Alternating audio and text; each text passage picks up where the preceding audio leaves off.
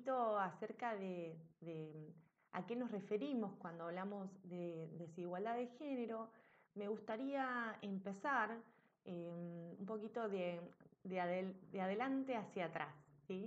Eh, como hemos conversado y hemos em, pretendido con la evaluación de la unidad 1, eh, siempre pensar las desigualdades en, los tiempos actuales, en la coyuntura, en este contexto de pandemia en particular, nos posibilita justamente poder conceptualizar y teorizar.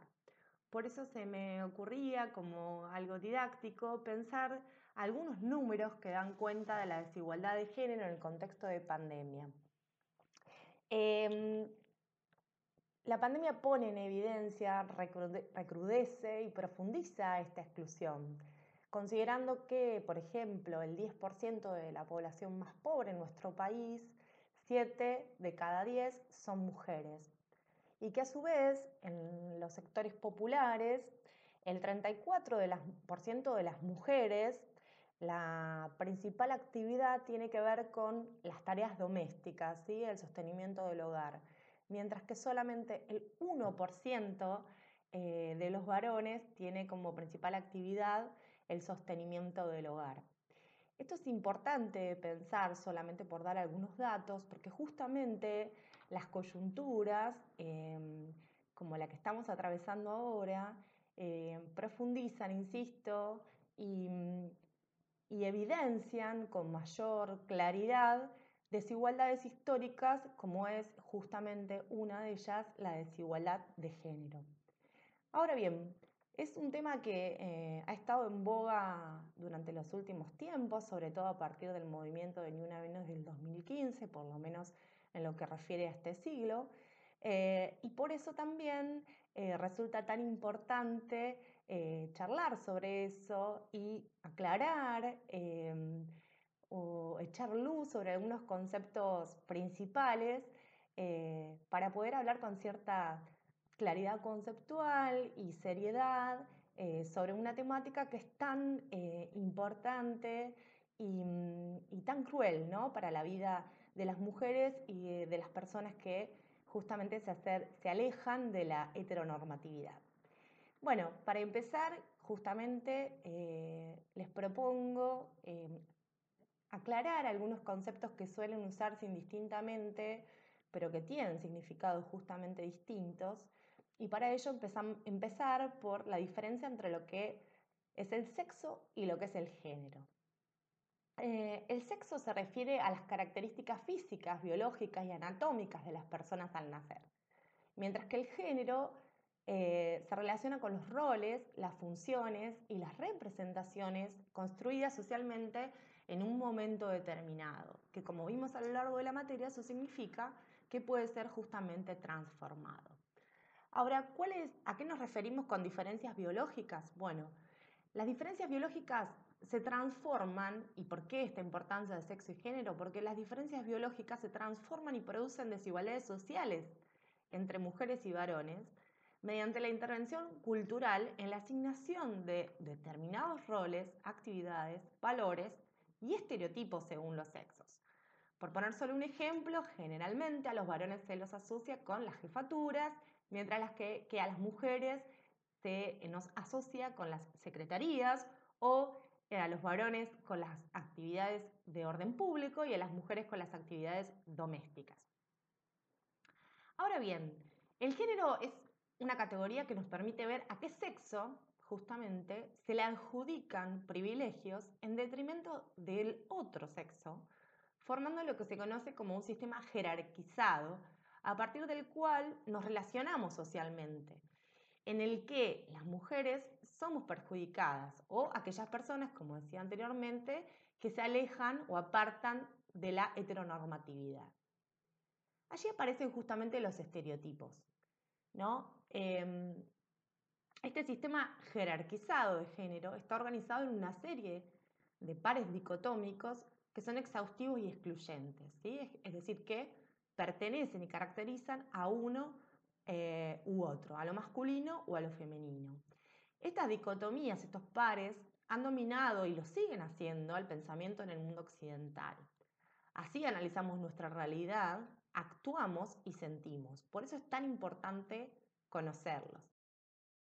Bueno, y justamente, ¿qué, son esos estereotipos? ¿no? Bueno, los estereotipos culturales de lo masculino y lo femenino em, nos indican que lo masculino generalmente está asociado a lo objetivo, a lo universal, a lo racional, a lo público, a los hechos, eh, a lo literal, mientras que lo femenino suele asociarse a lo subjetivo, a lo particular, a lo emocional, a lo privado, a lo concreto, a lo metafísico. Esos son los estereotipos ¿no? que justamente em, constituyen estos pares dicotómicos a los que me refería anteriormente.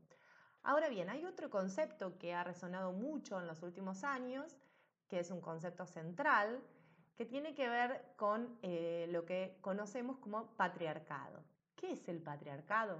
Bueno, el patriarcado es justamente un sistema jerárquico de relaciones sociales, políticas y económicas que mantiene al varón como parámetro de la humanidad, ¿sí? en el centro de la humanidad, de lo universal. Y que de esta manera le otorga privilegios e institucionaliza su dominio y superioridad eh, sobre la mujer. Esta visión masculina del mundo se expresa cotidianamente en todos los ámbitos de las personas. Y la propuesta es un poco ponernos las gafas violetas para leer justamente las problemáticas de género. Este concepto del libro muy conocido, del diario Violeta de Carlota de Gemalienas, es importante. ¿Por qué? Porque nos permite justamente al menos tres cuestiones. Adoptar un nuevo punto de vista con perspectiva de género, feminista, que nos permita observar los diferentes fenómenos de la realidad, teniendo en cuenta justamente los efectos y las consecuencias que tienen en las relaciones sociales entre los géneros, porque adoptar la perspectiva feminista nos permite ir más allá de una perspectiva neutra al género cuando analizamos cualquier situación de desigualdad, eh, y eso implica no porque eso no implica justamente eh, tener una visión neutra, reconocer las diferencias e invisibilizar sus implicaciones y consecuencias negativas. Y por último, porque las teorías feministas, desde sus posturas críticas, proponen la adopción de una mirada inclusiva, plural, que permita superar estos sesgos androcéntricos y avanzar justamente en el camino de una sociedad más igualitaria. Entonces, ¿qué son los feminismos? ¿Qué es el feminismo? Bueno, es un movimiento social político y teórico que lucha contra las injusticias perpetradas contra las mujeres históricamente. Desde su nacimiento y a lo largo justamente de la historia, esto han cambiado como movimiento y se ha ido multiplicando numerosos feminismos, por eso se habla de los feminismos, donde cada uno puede tener su propio conjunto de creencias y por eso se los denomina en plural. ¿Qué significa eh, pensar algo desde el punto de vista feminista? Bueno, Diana Mafia, una referente muy reconocida en la temática, em, describe al menos tres principios, implica tres principios. Un principio descriptivo eh, que nos explica lo que pasa en todas las sociedades, que hay una desigualdad estructural entre varones y mujeres y que se encuentra probada estadísticamente. Un principio prescriptivo que valora eso que pasa, es decir, que no es justa esta desigualdad y que las mujeres en todas las sociedades estén en peores condiciones que los varones. Eh, o sea que este principio nos dice lo que debería ser, valorando lo que es justamente. Eh, y por último, un principio práctico, que implica todo aquello a lo que estoy dispuesto o dispuesta para impedir, evitar y transformar las desigualdades injustas entre varones y mujeres. Es decir, se trata de un principio que tiene que ver con el compromiso para la acción. Em, por otro lado, eh, hay otros conceptos que aparecen regularmente y que tienen que ver con la igualdad de oportunidades y la equidad. La igualdad de oportunidades se refiere a un principio de justicia social que plantea que las personas que compiten por recursos o bienes escasos se encuentren en el mismo punto de salida para acceder a ellas, ¿no? Es decir, que las condiciones necesarias sean garantizadas para que todos los individuos puedan ubicarse en ese punto de partida igualitario. Es decir, que en eso la igualdad de género implica que todos los seres humanos son libres para, para desarrollar sus habilidades personales y tomar decisiones sin la limitación impuesta por los roles de género. La equidad de género se refiere a la imparcialidad en el tratamiento por género. que puede ser tratamiento igualitario o un tratamiento que sea diferente, pero que se considere equivalente justamente en términos de derechos, beneficios, obligaciones y oportunidades. Este concepto posibilita la adopción de medidas encaminadas a corregir esas desigualdades, de hecho, que afectan a las mujeres y que se conocen generalmente como acciones eh, positivas. Otro concepto también importante y que se traduce en la ley eh, del 2012, la 26743, que es la identidad de género, eh, es el concepto justamente de identidad de género. ¿Qué es la identidad de género? Bueno, corresponde a la vivencia interna individual de cada persona que puede ser correspondido o no con el sexo asignado al nacer. Es decir, pensar que más allá de las diferencias biológicas y de cómo la sociedad nos vaya formando y normalizando, toda persona tiene el derecho y la posibilidad de elegir su género. Bueno, eh, esto ha sido un poco repasar algunos de los conceptos principales o de los conceptos eh, que se escuchan, aparecen eh, muchas veces en el sentido común, pero que también aparecen en los debates, en las discusiones, en las notas periodísticas, en las lecturas sobre la realidad, y que nos permitan justamente pensar las desigualdades de género Em, con cierta claridad conceptual y, justamente posibilitando el análisis de una de las desigualdades que aparece, que es transversal, pero que claramente puede interseccionarse con otras desigualdades. Es decir, que puede cruzarse, fortalecerse, hacerse más cruenta con desigualdades de clase, de raza o etnia. Eh, bueno, espero haber sido clara y em, por supuesto les voy a dejar algunos recursos que pueden sumar a esta clase y, quedo abierta a cualquier consulta o a cualquier pregunta que surja a partir de este pequeño video introductorio. Les mando un abrazo, hasta luego.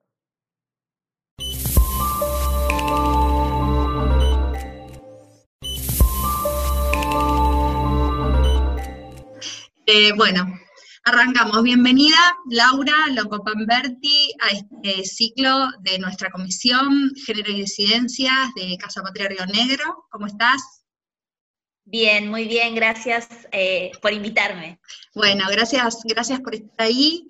Y mm, la idea es charlar eh, algunos minutos, esto después eh, este, lo, lo, transformaremos también en podcast para, que una pueda ir escuchando a demanda, un poco en coincidencia con lo que venimos sintiendo, ¿no? Este hartazgo y este cansancio y esta sobreexplotación de nosotras por parte del sistema hace que hayamos, bueno, migrado de aquella propuesta que era eh, sincrónica, con inscripción, con un tiempo de coordinación, a esta que es a demanda. Es decir, admitiendo un poco que estamos cansadas. No sé cómo llegas vos al fin de año. Sí, tal cual. Estamos cansadas y también estamos cansadas de la interacción virtual, me parece. Eh, si bien nos ha acercado a muchas, a muchos y muchas, con quienes era impensado conversar por, por las propias distancias y la imposibilidad de agenda y, y, los tiempos, eh, es cierto que durante todo el año que sea la única manera de vincularse es agotador. Eh, entonces también me parece que falta también lo, el verse, el, compartir, ¿no? El mirarse. Sí, sí, sí. Bueno, mientras esta sea la, forma, ahí vamos. Eh, la idea de tenerte tenía que ver con, poder conocerte, con eh, hablar con vos y cagar un poco en, esta figura que inaugurás, eh, en algunas charlas que tuvimos previamente lo podemos comentar, ¿no? Esta em, este, originalidad en tu función y además todo el trabajo que seguramente significa ser la primera que abre un, rubro, un espacio de trabajo desde donde pensar la cuestión de género adentro del singular mundo de las noticias. Así que eh, quería preguntarte para romper el hielo, eh, ¿cómo llegás a ese lugar, al lugar de la editora de género del diario Río Negro? Eh, bueno, en realidad es, un camino, digamos, yo tengo un recorrido hecho en, periodismo feminista, digamos, hacía varios años que era parte de la agenda que yo laburaba de temas en el diario, y, lo que sucedió es un poco lo que sucedió en, toda la sociedad, digamos, la irrupción de, los, de la popularización del feminismo, ¿no? de la masificación del feminismo y de los feminismos que obviamente tenían un recorrido, como decimos todas, pre-2015, pero en 2015 es cuando la efervescencia se hace mucho más potente y, creo que inunda, obviamente, que las calles y, todas las organizaciones sociales, ¿no? Como que se ven impregnadas y se ven interpeladas por esto de manera masiva. Y en ese contexto es que aparece en Argentina la, figura, digamos, existen editoras de género en diarios del mundo, pero eh, en Argentina aparece eh, en los diarios tradicionales, después aparece también en, medios eh, universitarios, sobre todo radios universitarias. Bueno, hoy por hoy Telam tiene editora de género, mm. que también es muy importante que una agencia de noticias la tenga. y, y, bueno, y en ese contexto es que aparece la posibilidad, como una demanda un poco de, no solamente de la movilización eh, callejera, sino también, yo creo, de las audiencias, ¿no? Que las audiencias también exigen otro tipo de, ejercicio periodístico. Mm. Y, claramente, bueno, ahí es donde se presenta la posibilidad de que exista el cargo, eh, me plantean de hacer un proyecto, eh, una planificación, la presento y bueno, finalmente podemos dar cauce a esa idea. así que bueno, ahora en diciembre se va a cumplir un año, este, un año que nada tenía que ver con mi planificación, porque claramente yo iba a hacer otra cosa, este, pero bueno, creo que los planes de todas, de todos y de todas se han visto como modificados, así que, digamos, un poco arrancamos este, a partir de diciembre eh, enero, febrero, marzo, y bueno, y después marzo en modo pandemia. Pero, pero también con mucho aprendizaje, digo, la, pandemia también puso de relieve muchas de las desigualdades de las que históricamente veníamos hablando, entonces, digo, no es que no pasó nada, que no nos involucrara, al contrario. Así que me siento, me siento bien, es, es un desafío, digamos, porque no hay muchos antecedentes, entonces tampoco es que tenés mucho en lo que buscar, es mucho lo que tenés que innovar vos y, ir creando, eh, más en, el diario en el que yo trabajo, que es un medio que está de alguna manera, eh, si bien tiene su sede central en General Roca, está distribuido en muchas de las ciudades de, bueno, del Alto Valle, este, también de la Cordillera, bueno, en Río Negro, además de Viedma, están las grutas, bueno, distinta distribución. Eh, entonces también no es que es en un mismo espacio en donde estamos todas y todos trabajando, hay muchas corresponsalías y demás.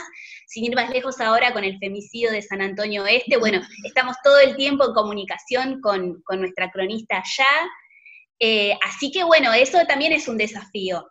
Pero además de que obviamente en pandemia estamos haciendo teletrabajo, pero digo, no es que estamos en un mismo espacio todo el tiempo interactuando. Claro.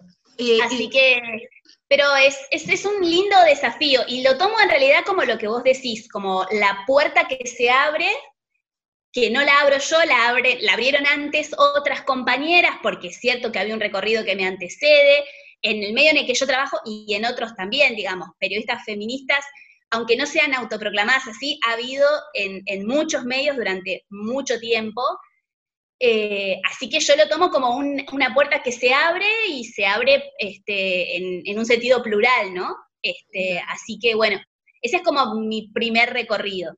Bien, ¿y, cómo, y qué es eh, para vos, Laura, ser feminista? Em, mira, yo cuando me empecé a autodenominar feminista, porque al principio me parecía que era un término que me era ajeno en términos de que yo entendía que el, feminismo, además de activismo callejero, implicaba una formación teórica, ¿no? Eh, quizás como que mi primer acercamiento fue con un eh, feminismo que tenía mucha formación teórica, entonces yo sentía que para decirme feminista me faltaba una bocha, digamos. No alcanzaba solamente con poner el cuerpo en la calle, sino que había toda una historia eh, de la cual apropiarse. Y cuando pude entender que en realidad es una praxis que es, es compleja, digamos, no es que solamente se sintetice en algo y que en realidad nunca terminamos de completarnos, no solamente en nuestra formación, sino en, cómo, cómo, transitamos eh, nuestras militancias, entendí que, sí, que probablemente he sido feminista desde siempre, en tanto siempre he, advertido la desigualdad que, nos atraviesa. Eh, por el hecho de, en mi caso, haber sido eh, mujer cis, digamos, este, haber haberme dado cuenta de, que, ese lugar, digamos, este, me ponía en, un lugar de, mucha de mucho desequilibrio en, muchos planos de mi vida, ¿no? Cuando se lo vas advirtiendo en cosas muy pequeñas que no le puedes poner nombre, y después cuando sos grande la ves, o sea, la ves terriblemente, ni bien empezás a, ni bien empezás a vincularte con otras personas, te das cuenta. Eh, así que yo creo que, que, el feminismo para mí implica advertir esa desigualdad, digamos, esa desigualdad y, y, comprometerme a transformarla, un poco lo que dice Diana Mafia en su definición que da sobre lo que los feminismos representan, ¿no? No es solamente eh, lo enunciativo o el plano enunciativo de ver que claramente no ocupamos y no desempeñamos eh, de la misma manera que, que los varones, sino que advertir que es mucho más profundo, que es mucho más complejo porque se, se involucran otras opresiones, porque claramente no, no es lo mismo mi situación que la de, que la de otra mujer, no podemos hablar de mujer en singular, eh, y, que también tenemos que tener un compromiso con esa transformación. Y el compromiso con la transformación es lo más difícil, creo, porque, porque es un compromiso para toda la vida, porque es un compromiso que muchas veces tiene muchos momentos de, desazón, de, cosas que no se pueden lograr, que quisiéramos que cambien o que cambien más rápido y no, y no aparecen, eh, que muchas de nuestras demandas a veces alcanzan a, ciertos grupos, pero para otros está súper, súper, súper lejano. Eh, y después creo que todas convivimos como con la alegría de juntarnos y de articular y de, y de estar con otras y otros y entender que, lo, que los feminismos cada vez se ensanchan más y a la vez ver que hay cosas que son urgentes que todavía no, no podemos resolver, como, como es el tema de, de, la violencia por razones de género y de los femicidios, ¿no? Que, que no pueden, o sea, no, no, si bien las demandas feministas son mucho más que, pedir que sigamos vivas, sigue siendo una prioridad pedir este, que sigamos vivas. Sí, una urgencia. Y Laura, em, entre esas eh, singularidades del mundo con el que te fuiste encontrando, cuando vos sos muy joven, no sé qué edad tenés, pero sos muy joven, y seguramente eh, no, debe hacer más de 10 o 15 años que estás en el, ámbito periodístico por ahí. Eh, ¿Qué cambió en estos años? ¿Qué, pasó en la comunicación en concordancia con esto que, eh, razó, ¿no? por lo menos en el mundo occidental, la lucha feminista? yo creo que no, no, no, sé si puedo medirlo en términos de, que hay una, hay una transformación absoluta. Sí creo que hay una pregunta que antes no existía mm. y que eso me parece lo más eh, importante, que es cómo nos paramos este, frente a determinados hechos. Lo que yo creo que hay eh, hoy por hoy en, en el periodismo y en la comunicación en general es esa pregunta sobre cómo cubrimos ciertos temas, o, que ya no da lo mismo decir tal o cual cosa. Me parece que lo más importante es la pregunta, ¿no? Es eh, aquello que se daba por sentado o ciertos mandatos que aparecían, porque claramente los medios de comunicación reproducen muchos de, las, de los... Este, de los lemas del patriarcado, ¿no? Del lugar que se les asignan este, a, las, a las mujeres cis, a las identidades este, no, hegemónicas o las diversidades o las disidencias. Este, claramente muchos de esos mandatos lo, se reproducen este, en, la forma en que miramos el mundo. Y creo que la, esa interpelación tan grande que sucedió, sobre todo con el quiebre del 2015 en adelante, aparece la pregunta, ¿no? De, de bueno, ¿qué hacemos frente a esos estereotipos? ¿no? Primero plantearnos que existen estereotipos, ya eso es un montón, eh, y después ¿qué, responsabilidad nos cabe a nosotros en seguir reproduciendo esos estereotipos. Entonces, me parece que, yo veo cada vez más este, periodistas consultando y preguntándose ciertas cosas. Obviamente que como los feminismos no solamente interpelan la manera que tenemos de comunicarnos, sino cómo nos relacionamos, cómo vemos el mundo, son interpelaciones muy personales. Hay veces que hay, este, hay cuestiones que están muy arraigadas, pero claramente eh, en esto que decían, cómo vemos el mundo. Entonces, la transformación lleva más tiempo, porque no es solamente advertir la desigualdad, es, bueno, ¿y qué rol ocupo yo a nivel personal, digamos, sobre todo a los varones, ¿no? Este, hablamos de, hablamos de, qué sé yo, de la distribución de las tareas de cuidado. Bueno, ¿qué hago yo, varón, con eso? Digamos, yo, varón periodista, digamos, este, cuando, cuando, por ejemplo, analizo una noticia este, o estoy en una cobertura y soslayo que eh, hay un montón de mujeres dedicándole mucho más tiempo que los varones a esa tarea de cuidado y probablemente eso incida en que la participación en el mercado laboral sea menor. Digamos, yo no puedo analizar la participación en el mercado laboral de las mujeres separada de todo lo que significa trabajo de doméstico y de cuidados. Y cuando yo no lo veo como varón, es porque tampoco estoy viendo a, mí, me estoy viendo a mí mismo en ese rol, digamos, no solamente no estoy viéndolo a nivel de la cobertura, sino a mí mismo. Entonces, esas transformaciones son muchos, porque son interpelaciones personales. A mí me ha pasado cuando he planteado estos temas, cuando hemos hecho notas sobre tiempo de cuidado y, todo lo que mucho se ha avanzado en ese plano, de decir, bueno, pero no todos los varones son así. Bueno, bueno, pero no estamos hablando de la situación puntual de vos, Pedro, en tu casa, digamos, si, vos tenés una, una, democracia distributiva de tiempos en tu hogar, eso no convierte la vara del mundo, digamos.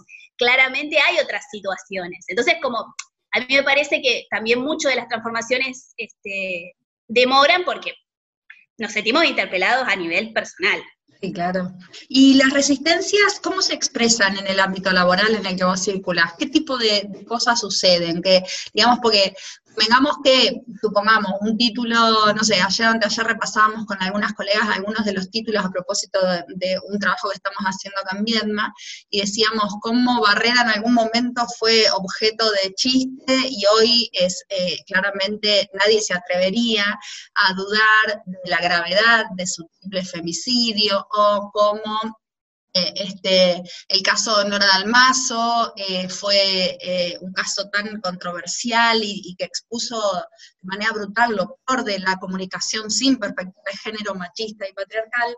entonces, hay, cosas que ya no son tan grotescas, ¿no? Hay, se, ha pulido un poco el patriarcado, se ha vestido en nuevas vestiduras y, se dio una, una lavada de cara en algún sentido, lo comunicacional, convencido y en otro adaptado a esta nueva circunstancia en donde esto está mal o es mal visto, ¿no? También hay un, este, una perspectiva de género supuesta políticamente correcta que en realidad hacia, hacia, la, hacia la profundidad todavía no, no ha logrado dar el debate en serio.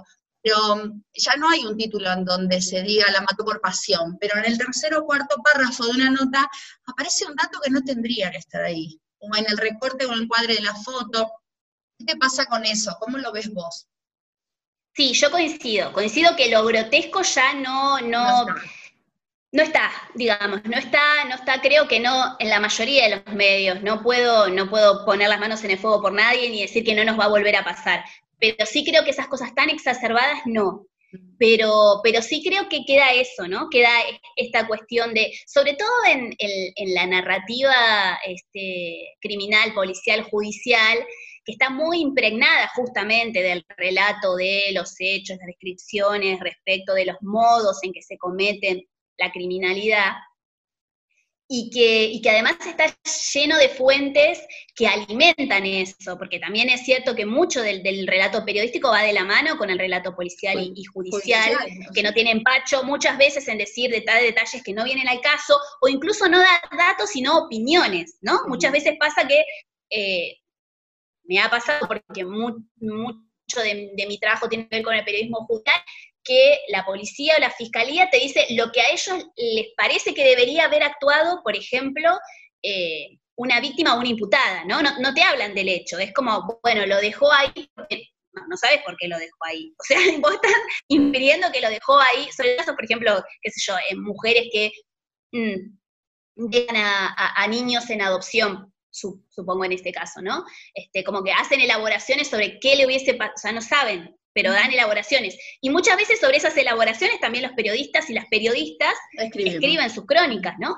Eh, entonces sí me parece que es lo que vos decís, que todavía falta como desmontar muchos de los mandatos que están arraigados sobre eh, la maternidad, la sexualidad, eh, el rol en, digamos, el, rol que cumplimos cuando ocupamos un cargo de poder, por ejemplo, ciertas consideraciones sobre, qué sé yo, quienes eh, ejercen cargos políticos, por ejemplo, eh, que todavía hay cierta, se soslaya ahí algunas cuestiones vinculadas a sexismo. Eh, me parece que, ahora es como lo más profundo, ya no es solamente lo, escabroso que era antes, sino con estructuras más profundas.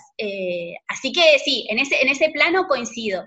Las resistencias me parece que pasan por ahí, o a veces como asignarle el lugar que se merece a, los temas, no solamente por la coyuntura. Es cierto que tenemos una agenda que ha cobrado como vigor, pero muchas veces pasa que queda encapsulada como en ciertas efemérides o en ciertos momentos y a veces como seguir alimentando el tema permanentemente, porque es la única forma de transformarlo, digamos, no, no, que no desaparezca, eso es difícil, eso es difícil. Y después que claramente ninguna persona por sí sola puede transformar una situación, digamos, las editoras trabajamos en equipo con otras compañeras que también están sensibilizadas, digamos, y, también es cierto que se nos pueden pasar un montón de cosas, pero está en, la idea de ir como marcando ciertas líneas, muchas veces me pasa que veo cosas al día siguiente, porque yo no puedo mirar, por ejemplo, todo el diario o toda la producción de contenidos del diario, que incluye también la web. Entonces, quizás al día siguiente lo veo y puedo tener esa conversación con el periodista o la periodista, decir, mejor no vayamos por acá, quizás esto no es necesario mencionarlo, o por qué hiciste, siempre preguntando por qué se hizo mención a eso, porque quizás hay una valoración de la persona que lo cubrió, yo no estoy en ese momento de hecho, entonces está bueno conversar, pero, pero lo que me ha pasado en general es más desconocimiento que animosidad en el sentido de decir voy a resaltar esto porque eh, como más falta como de reflexión a veces sobre los alcances de lo que decimos. Pero no me he encontrado con situaciones donde hay una, que vos decís, sí, lo hizo a propósito porque tenía ganas de, este, creo que hay mucho de eso. Eh, pero sí, eso es en general, eh, coincido con vos con lo que habías dicho. Eh, eh, el otro día hablábamos sobre los elementos en los que se apoya la noticiabilidad, es decir, cuánto de lo que hasta acá eh, incidió para que una información sea considerada noticia, bien tenía que revisarse, no solo la lógica, las fuentes, sino, digamos, el corazón del asunto. Es decir, em, ¿cómo lo ves en ese sentido? ¿Crees que el periodismo, digamos, tiene que em, indagar ahí también? Sí, yo creo que sí, que muchas veces damos por sentado, sobre todo con cosas que aparecen en redes sociales, con expresiones, con denuncias, bueno, cada uno le pondrá el nombre que le, parecerá, que por el solo hecho de difundirse ya es noticia, digamos, y, y claramente no es así, digamos, claramente debe haber un interés, incluso también pasa con ciertas situaciones en la que eh, alguna, mm, vuelvo al Poder Judicial porque es lo que más conozco, digamos, alguien informa sobre algún hecho, no sabemos si los involucrados quieren hablar sobre ese hecho. Y ya damos por sentado que porque se informó es, una cuestión que tenemos que hacer pública. Y yo siempre insisto sobre esto, ¿no? Insisto sobre la importancia de, bueno, les preguntamos a las personas que están involucradas si quieren hablar de esto, digamos, porque si no es, eh, digamos, es como dar por sentado que el, solo hecho de que alguien lo informe lo convierte en noticia, ¿no? Y con las redes sociales pasa todo el tiempo. Hay muchas personas que utilizan sus redes sociales personales para hacer descargos sobre ciertas cosas. Y para mí siempre, aunque una persona diga algo en su red social que es de acceso público, nunca está de más escribirle y decirle, porque probablemente no lo haya hecho para que salga en el diario, ni en la radio, ni en la televisión, capaz que lo hizo solamente eh, para descargarse o por la razón que sea. Nunca hay que perder de vista eso, ¿no? Porque eh, me parece como muy importante pensar si lo que estamos publicando tiene relevancia social, ¿no? Si realmente eso que estamos diciendo tiene ese, impacto social. Eh, sí, sí, coincido, coincido mucho y sobre todo en épocas de, mucho, de muchas redes sociales y sobre todo de fake news, este, es como muy importante revisar esas prácticas y ver a qué le damos trascendencia y a qué no, y aquello que le damos trascendencia en el contexto de qué se la damos, o para decir qué. Claro. ¿Intervenís también en la web, Laura? No me quedó claro eso, solo en la edición papel. No, sí, sí, eh, intervengo en, la web y en el papel, en, los contenidos en general, o sea, mis compañeros y, compañeras... ¿Cómo haces con la periodicidad? ¿Qué actualización eh, están teniendo diariamente? En realidad, digamos, yo más o menos sé los temas, a la mañana sé los temas que se están trabajando y, todo el mundo sabe que si tiene alguna duda o hay alguna cuestión que le hace ruido, demás, me escribe. Entonces, e, eso es permanente, digamos, eso como que está sentado así que cualquier eh, viso de duda o de lo que sea, si yo no la veo, cualquiera puede comunicarse conmigo y, preguntarme. Porque además yo no soy como el oráculo, no tengo todas las respuestas. A veces me sirve mucho conversar con la otra persona para entre las dos o entre más personas, eh, tratemos de ver más o menos por dónde podemos ir, porque también es cierto que hay limitaciones en las condiciones de producción. A mí a veces me gustaría poner títulos que son inviables porque tengo una caja chiquitita así, eh, o porque necesito resolverlo rápido, o porque... Entonces, esos condicionamientos muchas veces están, o cierta información que tiene que estar en el primer párrafo sí o sí para que la gente no tenga que scrollear una hora, eh, digamos, hay muchas cuestiones que tienen que ver con la forma en la que producimos que tienen que estar presentes. Pero, pero sí, en general se comunican conmigo, eh, ya sean los jefes, los editores o los, los redactores, las redactoras, y conversamos sobre algunas cuestiones eh, porque también me pasa que yo puedo dar cuenta mucho de mi trabajo acá en Neuquén, porque estoy todo, pero no puedo dar cuenta de una situación en Viedma, por ejemplo, de la que no estoy, no conozco a todas las personas involucradas, entonces necesito que me asistan para decirme, no, mira, es esta organización, no es esta organización, es este juez, no es este juez, o sea, darme un contexto para que podamos conversar, bueno, cuál es la mejor opción dentro de las que hay o qué decir, qué no decir sobre ese tema. Pero esa es generalmente mi intervención. ¿Cuál es el caso que más te viene a la mente cuando decís, este fue muy importante para mí, por cómo lo trabajaste, porque fue el primero grosso, porque quedó en la memoria, ese que te acordás? función? Mira, eh, en realidad ahora, la semana que viene, voy a empezar a cubrir, eh, voy a cubrir en realidad el, juicio por jurado de un femicidio, que es el femicidio de Cielo López, que ocurrió en Plotier, y que ese caso lo cubrí pues yo estaba trabajando un domingo, porque generalmente tenemos guardia los fines de semana, y, y lo recuerdo particularmente porque en ese caso es una chica de 18 años eh, que estaba desaparecida y cuyos restos aparecieron en el río Limay. Eh, no apareció su cuerpo completo, apareció su cuerpo destrozado.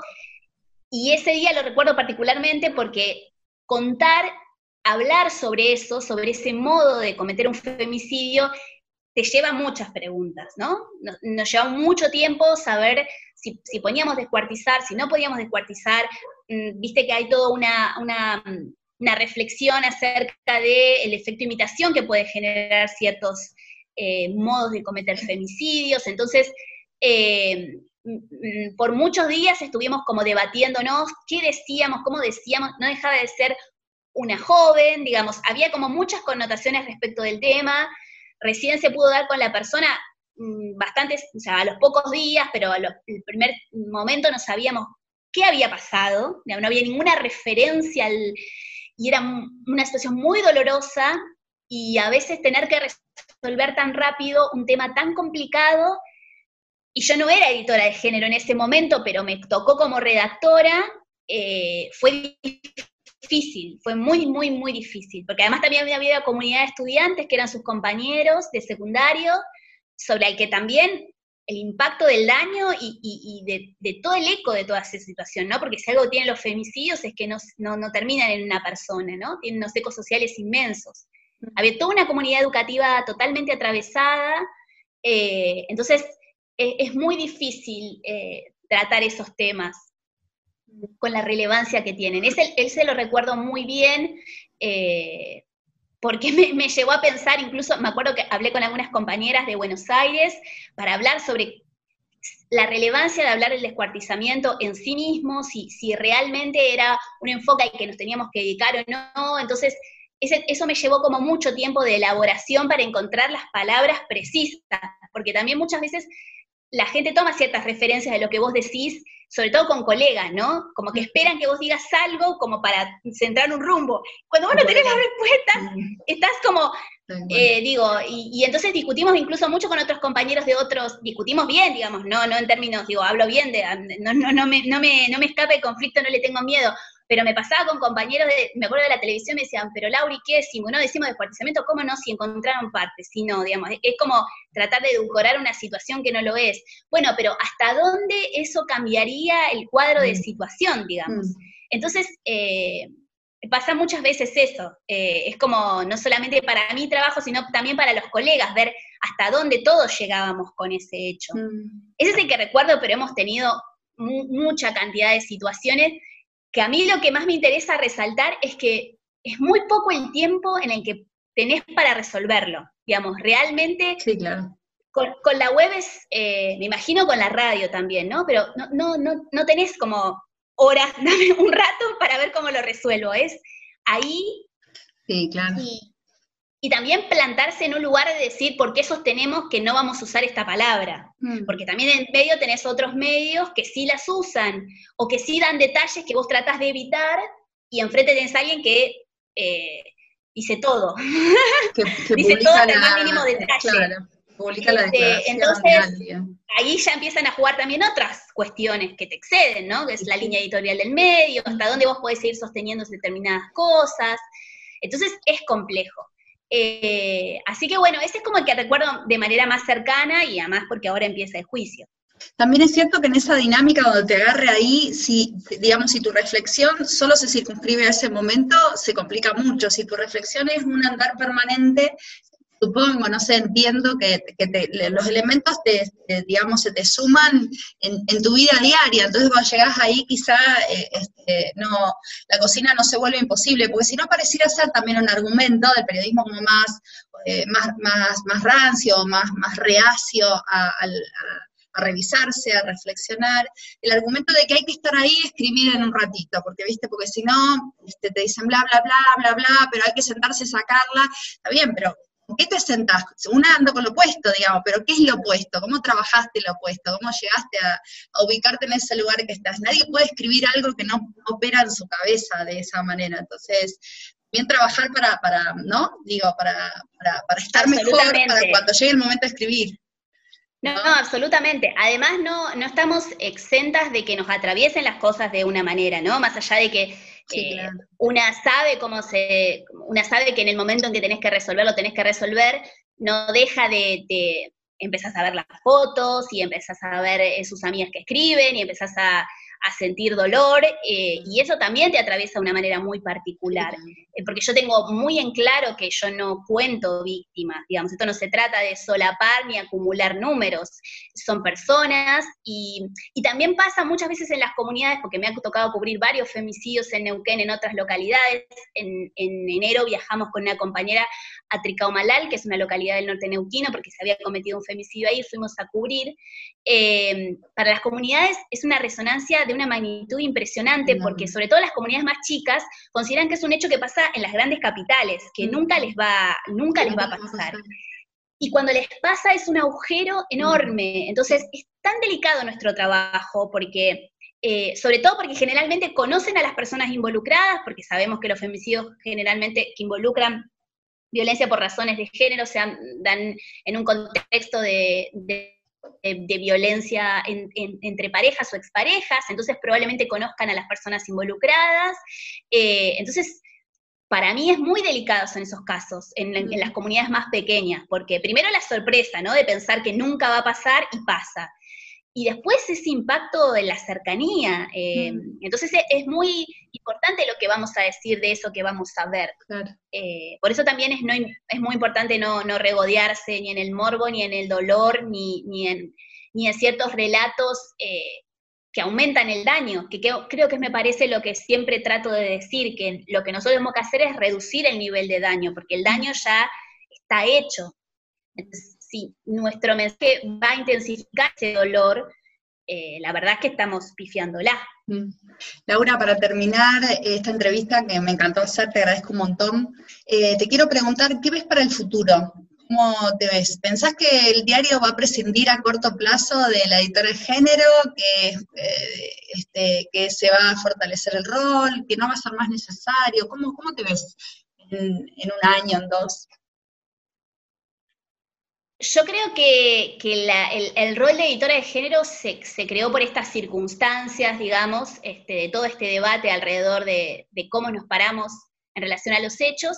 Eh, no sé si va a ser necesario durante mucho tiempo o no. Lo que sí siento es que hoy por hoy cumple como un rol bastante importante, como de todavía necesitamos trabajar mucho en las capacitaciones, en reflexiones, en cómo, en cómo incorporamos esto, porque en realidad el, periodismo feminista o el periodismo con perspectiva de género es un mejor periodismo, digamos, es un periodismo de calidad, porque claramente combate todos los sesgos que durante mucho tiempo arrastró el periodismo, porque al igual que todas las ciencias sociales se constituyó de manera androcéntrica, digamos, el, el varón como la medida de todas las cosas. Entonces, en la medida en que haya perspectiva de género, siempre hablo de una perspectiva de género interseccional, ¿no? No hablo de una perspectiva de género como mujer, como mujer en singular, sino en realidad como mujeres y como diversidades y atravesada por otras opresiones. Me parece que eso es lo que garantiza un mejor estándar de periodismo. Entonces, mientras vayamos trabajando en eso, me parece que cada vez va a ser mejor. Lo que también veo, eh, es que obviamente el periodismo está dentro de sociedades que cada vez son más complejas, con ciertos sectores que claramente no se, no se, no se colocan como opositores, sino directamente como antidemocráticos, ¿no? Sectores antiderechos, y esos discursos son muy potentes. No sé si muy potentes, pero por lo menos empiezan a germinar de alguna manera, ¿no? Entonces, yo no sé hasta qué punto nuestro trabajo puede, puede prescindir de estar siendo siempre tan activo, sobre todo en, en estos contextos, ¿no? Eh, así que yo creo que, no sé si la figura estrictamente de, editora de género, pero sí que hay que trabajar hacia un periodismo o una comunicación eh, feminista para que sea una mejor comunicación, una comunicación democrática, digamos, que es lo que esperamos eh, las feministas cuando hacemos comunicación. y está claro que las feministas que hacemos comunicación estamos involucradas con los derechos humanos, estamos involucradas con esa perspectiva, con una perspectiva democrática, porque también pasa eso, digamos, ¿no? Nos interesan todas las desigualdades que atraviesan esta sociedad. Entonces, desde ese punto de vista me parece que, sí, que hay mucho por hacer. No se termina acá, no se termina pronto. Bueno, Laura, te mando un abrazo grande, eh, espero que lo hayas disfrutado, yo lo disfruté un montón, un gustazo conocerte y nos vemos por acá a la vuelta. Sí, yo también lo disfruté un montón, espero que, espero que la próxima haya más intercambios y, podamos estar y ser más. Te mando un abrazo grande. Gracias, Laura, abrazo.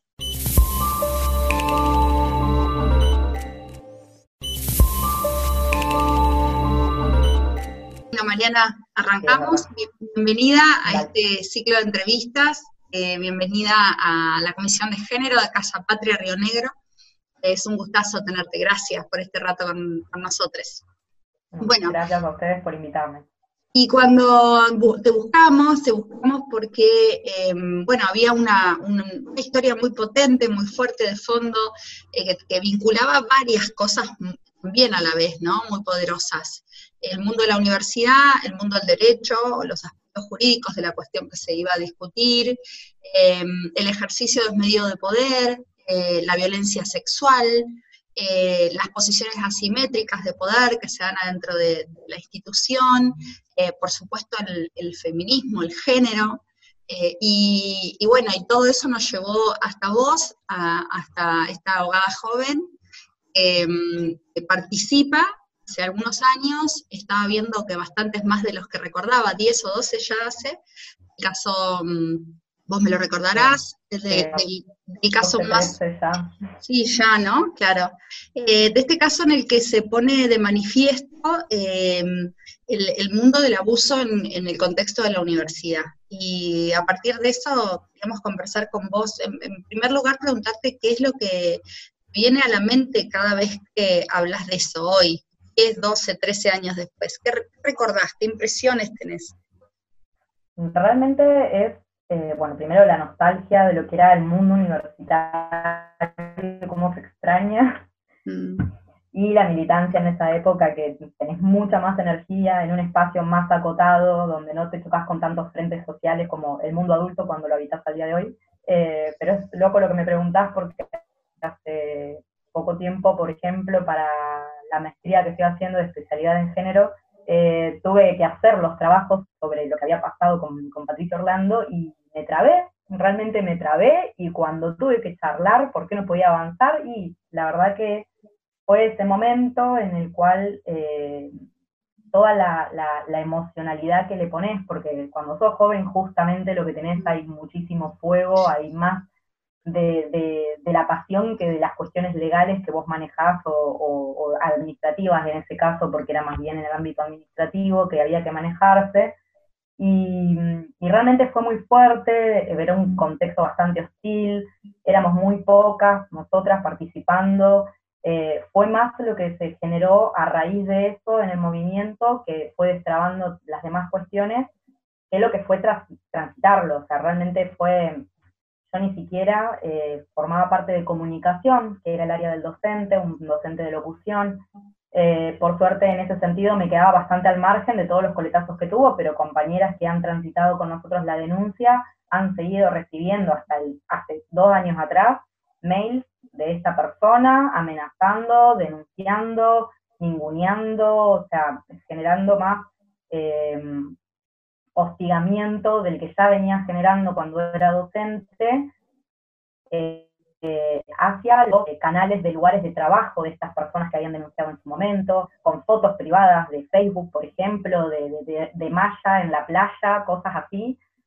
La verdad, terrible, terrible. En ese sentido, eh, fue... Hubo que transitarlo. ¿Qué edad, tenías, Mariana? ¿Qué edad tenías cuando ocurre esta denuncia y, bueno, y se desata todo este proceso en la Universidad en Roca? ¿Qué edad tenías? Y en ese momento que tenía 21 años, me parece. Muy joven, 21 años. Muy chica. ¿Y vos ya te sentías... Eh, bueno, una, vez que sentías feminista ahí en ese momento? ¿Te, autopercibías así? No, hay problema porque ya hemos hablado de que se nos iban a anticipar algunas cuestiones técnicas. Eh, decías si, te, si te autopercibías feminista o fue algo que construiste después con el devenir de los años.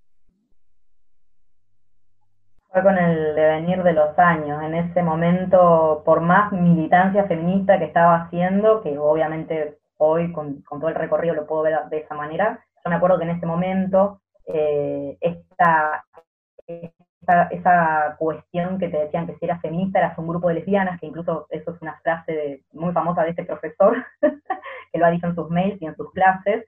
Eh, me acuerdo fue posterior a eso, en donde me autopercibí feminista, por darme cuenta que en realidad era feminismo lo que estábamos haciendo y que esa construcción de la connotación negativa a la palabra feminismo era más bien un artefacto del patriarcado para eh, que una no se quiera autopercibir de esa manera, cuando en realidad mm. sí lo es.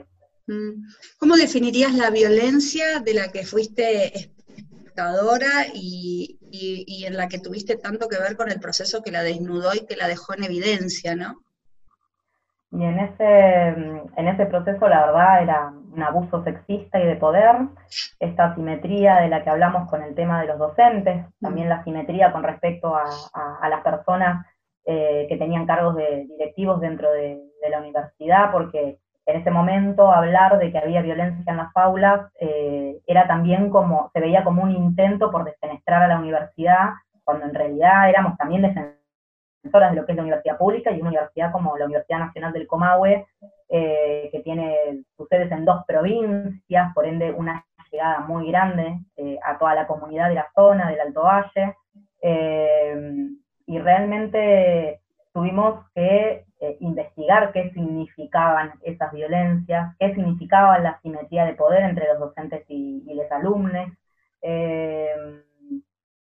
era una violencia eh, eh, bastante silencioso, porque luego lo que fue el inicio de la, de la investigación de, de, Patricio Orlando eh, había iniciado con una actividad de la Comisión de Mujeres de Animate a Denunciar, porque llegaban un montón de chicas a la Comisión de Mujeres diciendo los profesores nos hacen esto, los profesores nos plantean esto, lo otro y demás, y no hay una, y no podemos hacer nada muchas incluso con la decisión al borde de abandonar la facultad e irse a otro lado, otras diciendo, por favor, no vayan a decir nada que yo dije, porque en abogacía pasaba mucho esto, después te los cruzabas en el juzgado y, después tenés que salir a buscar trabajo.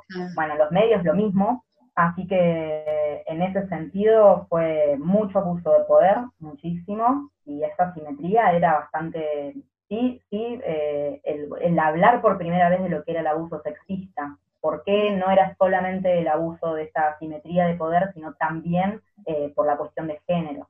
Mm. Eh, y en ese, mm, en ese recorrido que hacen, que duró, ¿cuánto sentís que duró todo ese proceso? La exoneración, pero la previa, Marge. Y la previa fue, el animate a denunciar inició en el 2009, eh, y este caso fue de mayo o abril del 2010. De ahí mm. hasta que lo exoneraron en septiembre del 2013, imagínate lo que fue, pero el 2010 fue el año más cargado, todo ese año, con eh, que incluso creo explicarlo a él para que se pueda iniciar el sumario. Lo del inicio del sumario fue posterior en el 2011 y recién la exoneración en el 2013. Un camino larguísimo, incluso yo la exoneración la viví ya habiéndome recibido, ya viviendo en otro lugar, eh, con el empuje de las estudiantes que sí quedaron, y que, y que fueron continuando la batalla que le habíamos empezado a dar nosotras. ¿Cómo sentiste ese día? ¿Te lo acordás seguro? Sí, no me lo olvido más. ese día fue... Ese día eh, no solamente se planteaba lo de la exoneración de Patricia Orlando, sino también la aplicación del protocolo para las situaciones de violencia de género dentro de la facultad. Eh, así que era un día bien de lucha. Eh, llegamos con todas las compañeras, las jovencitas y las que ya nos habíamos ido de la facultad, y en el momento de aceleración, de esperar a ver el voto que fue encima unánime por parte de todos los docentes de, la casa de la Universidad del Comahue, eh, nos abrazamos y lloramos, un llanto de, sentirlo acá en los hombros, el peso de todo ese tiempo fue muy emocionante. Eh, el día de hoy que, el 5 de septiembre lo seguimos recordando con, las compañeras y que cuando volvemos a ver este video, el momento en que, proclaman la exoneración de Patricia Orlando, la emoción de... No, no, el festejo de lo que, lo que sucedió, sino más bien eh, el reconocimiento de un camino, de una lucha, de un laburo muy fuerte, de un contexto de concientización de una realidad que, viven las mujeres que están en la facultad, eh, y la posibilidad de abrir un espacio de contención para futuras situaciones, porque sabemos que con eso no íbamos a eliminar, la violencia dentro de la facultad, sino que por lo menos íbamos a dar un marco de contención a quienes fueran víctimas y tuvieran y no, y no tuvieran, mejor dicho, que pasar por todas las situaciones que tuvimos que pasar nosotras para quitar esos obstáculos del medio. Mm. En ese camino, no sé si me escuchás, Mariana, porque la conexión es un poquito endeble, me avisa, ahí sí. Eh, en ese camino, eh, ¿escucharon solo voces de apoyo a su, al, planteo que ustedes hacían? ¿O hubo también docentes eh, en un primer momento mm, tuvieron dudas, eh, se apoyaron a medias o directamente no las apoyaron?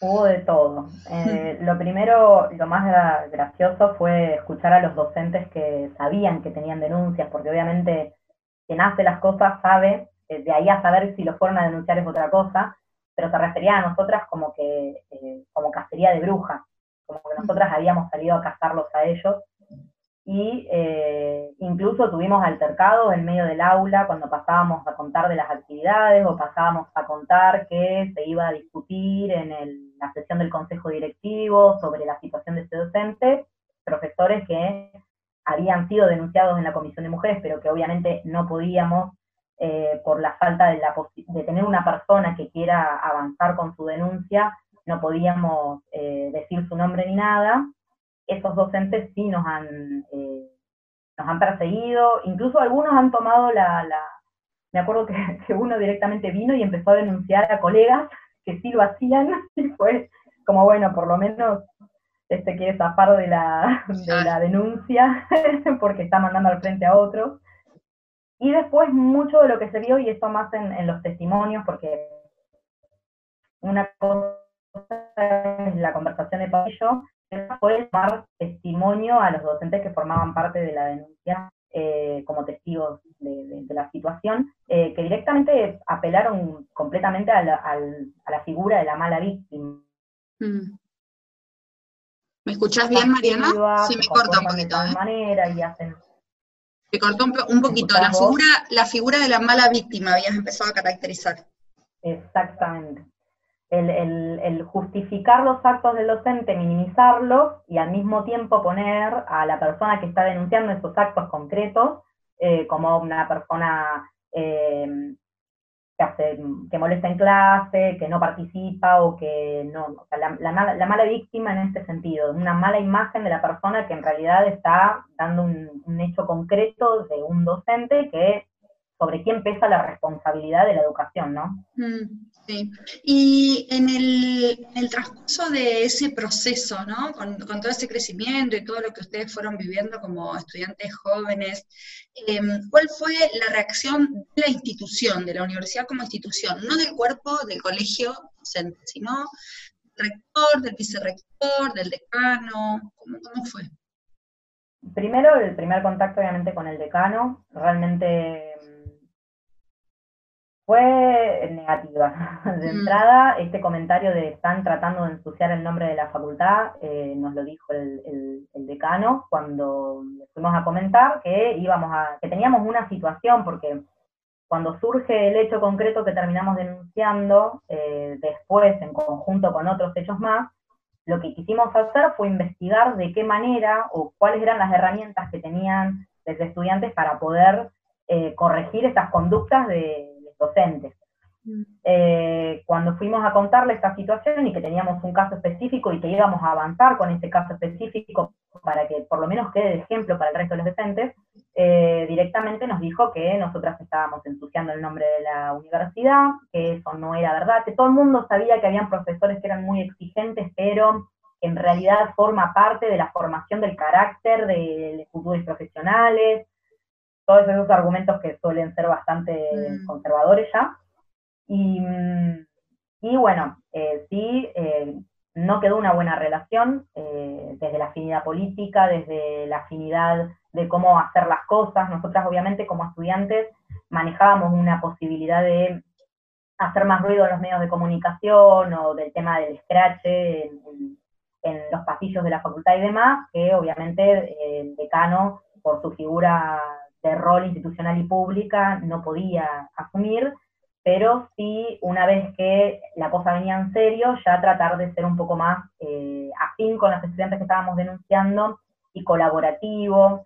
Hoy podemos cuestionar un montón de esas cosas que trató de hacer en ese momento, pero sí fue, sí es real que no quedó una buena relación en casos que se dieron en el futuro, eh, ya había una muy mala predisposición con la Comisión de Mujeres Así que fue difícil, fue muy difícil. Y ya cuando se pasó esto al ámbito de la, del consejo directivo, o sea, ya con el rector, eh, no con el consejo directivo, con el consejo... De docencia, de gestión. El, de, que ya es de toda la universidad, no solamente de nuestra facultad. El consejo superior, ya a ese nivel había por participación por parte de docentes, eh, no me voy a olvidar nunca y la voy a nombrar ahora, Graciela Alonso, justamente por, todo lo que nos ayudó en ese momento y, porque bueno, ya no está y obviamente homenajearla siempre en mi camino para ser el feminista lo, lo voy a aprovechar, pero gracias a justamente estas personas que nos han acompañado en ese momento, fue una llegada diferente. No era lo mismo un par de mujeres revoltosas que hablaban de misoginia, que era la primera vez que escuchaban esa palabra, a docentes que ya estaban hablando de cómo tendría que ser el plan de conducta de, todos los docentes y encima el, planteo del protocolo para, este tipo de situaciones. Sí, esto también abona un poco la idea de que, de que las revoluciones no se, digamos, no, en las revoluciones no se juntan amigos, ¿no? Digo que mm, esta idea de que las feministas o las transfeministas eh, tenemos que tener este, como contemplación, ir de a poco, no ir al choque, eh, que hay mm, determinados costos que necesariamente se pagan, sobre todo en las instituciones y cuando se producen rupturas, ¿no? Digamos, hay, una, un posicionamiento político que toma la autoridad y que va a tener consecuencias sobre el vínculo con quienes están eh, en, este caso promoviendo las acciones pensaba en eso cuando recién comentabas, ¿no? La, posición del, decano que también podría haber sido un poco más estratégica en términos políticos. Me, pregunto cuán imbrincado también está eh, una autoridad que además de ser autoridad también es varón, también pertenece a la montaña, está sentado en la montaña de privilegios, también es espectador a lo largo de su vida, pertenece a una franja etaria determinada. ¿No? Como, como hubiera haber sido confrontado él en su propia reflexión a partir de lo que estaba pasando, teniendo en cuenta que fue un proceso histórico y que va a quedar, digamos, en, en, en, la, en la, historia regional, patagónica y universitaria como, como un triunfo, ¿no? Una, una, gesta, una gesta muy valiente que ustedes tuvieron. Y después a lo largo, cuando vos te recibís y te vas de, de, la universidad y empezás, eh, ¿Qué pasó con ese camino feminista? ¿Qué te, fuiste encontrando en el ámbito jurídico, judicial, entre colegas? ¿Mejoró? El mundo era más linda la facultad. Nada, el mundo adulto es mucho más amplio. Estas cuestiones de internas políticas que tienes en la facultad eh, son un, un pequeño arroyo al lado del océano que tenés en el mundo profesional.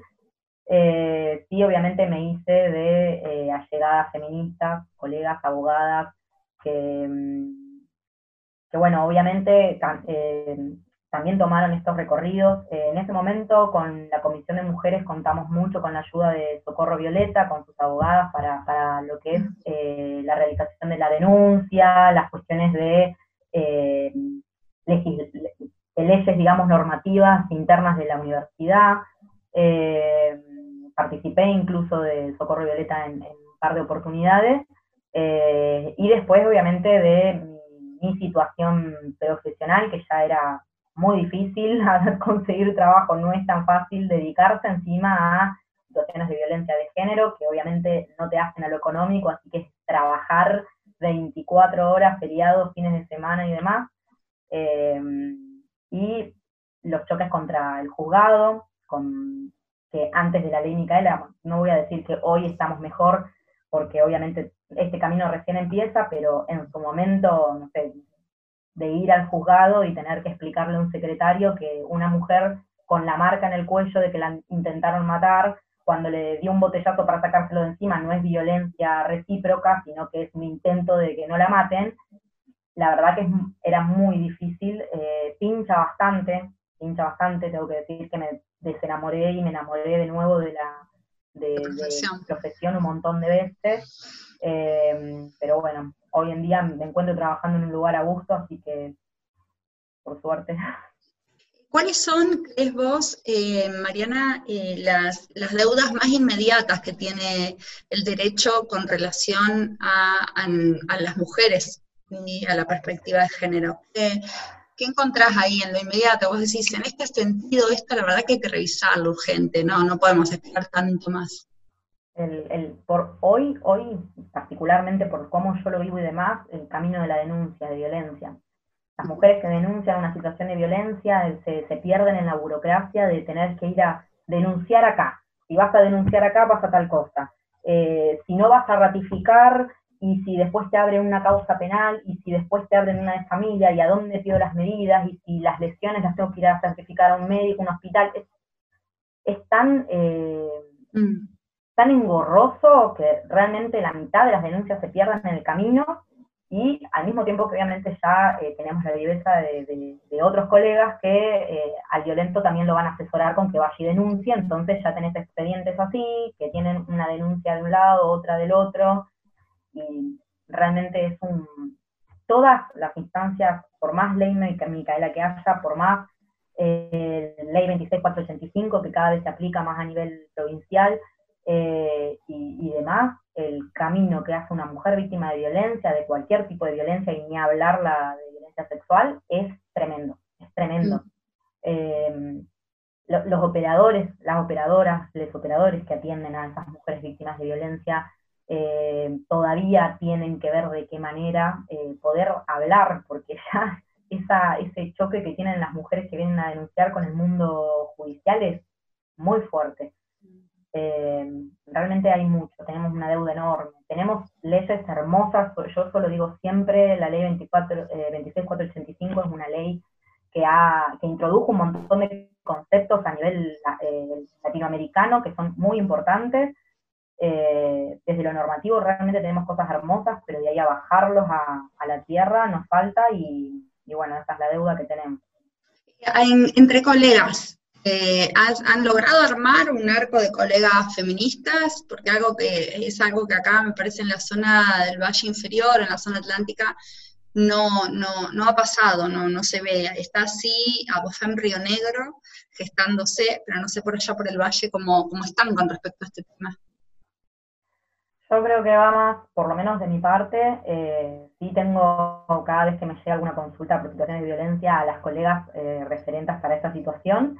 Eh, y después, bueno, grupos como Porro Violeta y demás que también eh, se arman de, abogadas, psicólogas, trabajadoras sociales y, demás para poder abordar, pero sí una red así que vos tengas, ponele, tengas que entrar a buscar una abogada con perspectiva de género a internet y busques así una lista, eh, no, no sé si hay. Mm. Sí, las que nos vamos armando en este camino tenemos a nuestras allegadas porque son las personas con las que hemos construido justamente un recorrido semejante y obviamente como somos pocas, no somos tantas, nos hemos cruzado varias veces. Mm, bien. Bueno, Mariana, eh, te vamos a liberar agradeciéndote esta entrevista. Eh, me, hizo recorrer un poco también el túnel del tiempo, porque tuve también la, experiencia de haber sido estudiante de Patricia Orlando. Eh, oh. entonces, había algunas cosas que vos me decías que me las acordaba. y también, de alguna manera, aunque en silencio, porque todavía, por lo menos en mí, no, gravitaba la, militancia activa, celebré de exoneración y celebré ese proceso que significó tanto para, para tantas eh, y que ha reparado gran parte de, la historia de opresión que hemos vivido las mujeres en esa universidad eh, hace años. Así que eh, también en, mi nombre te agradezco por esa lucha, compañera. Muchas gracias. es muy... Nada, nada, varias. sí, sí, sí, claro. pero es muy emocionante encontrar cómo, cómo hemos logrado poder recuperar algo de la red que de alguna manera el sistema se ha encargado de desmembrar, ¿no? y, cómo... Imagínate cómo habrá sido el impacto que esto que fue un primer hecho a nivel nacional que pudo